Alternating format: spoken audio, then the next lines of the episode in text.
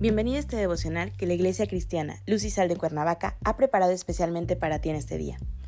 Te animo a que prepares tu corazón y dispongas todo lo necesario para escuchar la palabra que nuestro Dios ha preparado especialmente para ti el día de hoy.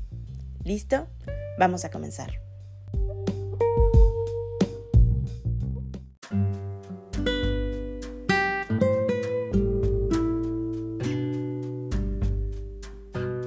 Bienvenido al devocional que la Iglesia Cristiana Luz ha preparado para ti en el tema Enfrentando las aflicciones.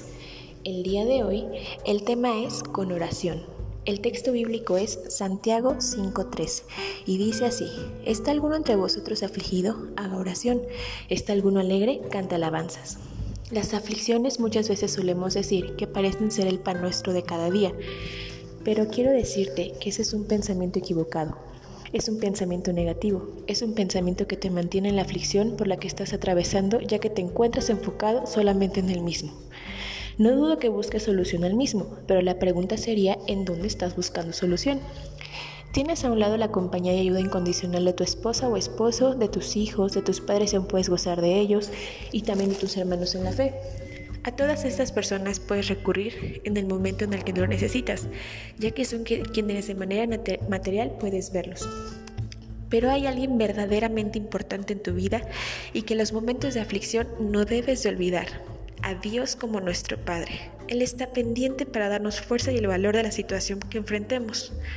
No debes de olvidar que la presencia de Dios, a quien no vemos, pero por medio de su palabra como Él prometió, será con nosotros en cada momento de manera que no está solo, su presencia es permanente como coloquialmente decimos, está abierto para nosotros 24 horas del día, 7 días a la semana.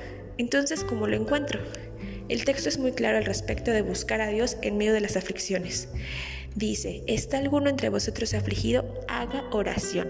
Las aflicciones que vivimos son por falta de acercarnos a Dios, por hacer las cosas conforme a nuestra manera de pensar, conforme a nuestra voluntad y conforme a nuestras fuerzas, sin consultar a Dios con las malas decisiones que tomamos, nos metemos nosotros mismos en problemas, lo que se traduce como una vida en la que nos hace falta oración, acercamiento a Dios para que tome guía en el mejor camino a tomar las decisiones y que vivamos una vida libre conforme a su voluntad, conforme a su soberanía, dejar lo que Él haga lo mejor para nuestras vidas, ya que sus pensamientos son mejores que los nuestros. La oración nos acerca a Dios y es algo que que hagamos, que lo busquemos en nuestro corazón, que no sean nuestras vanas repeticiones las que salgan de nuestras bocas, sino palabras de fe, de certeza, de convicción, sabiendo que lo que pidamos en oración a Dios por medio de su Hijo Jesucristo nos concede las peticiones de nuestros corazones. La oración es el remedio para soportar las aflicciones por las que atravesamos. Señor Padre bendito, te damos gracias porque sabemos que tu voluntad es buena, es agradable y es perfecta que tú nos dices que a ti te gusta que nos comuniquemos contigo por medio de la oración. Tú conoces todo de nosotros, sin embargo es por medio de la oración que exponemos a ti nuestro corazón. Señor, no hay otra forma que podamos llegar a ti si no es por tu Hijo Jesús. Y por medio de Él, Señor, recibe esta oración, Señor, en la que te entregamos nuestras aflicciones del día al día. Tú conoces las peticiones de cada uno de mis hermanos y sabes por las aflicciones por las que están atravesando. Pero, Señor, dales la fortaleza y la certeza de que tú estás con ellos a donde quiera que ellos vayan. En el nombre de tu Hijo Jesús, te entregamos este día jueves y lo ponemos en tus manos. Amén.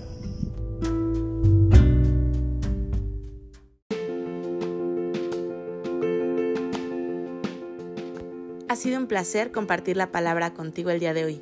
Te animo a que no te pierdas ni un solo devocional de esta serie. Te espero aquí el día de mañana. Y recuerda, conecta con Dios.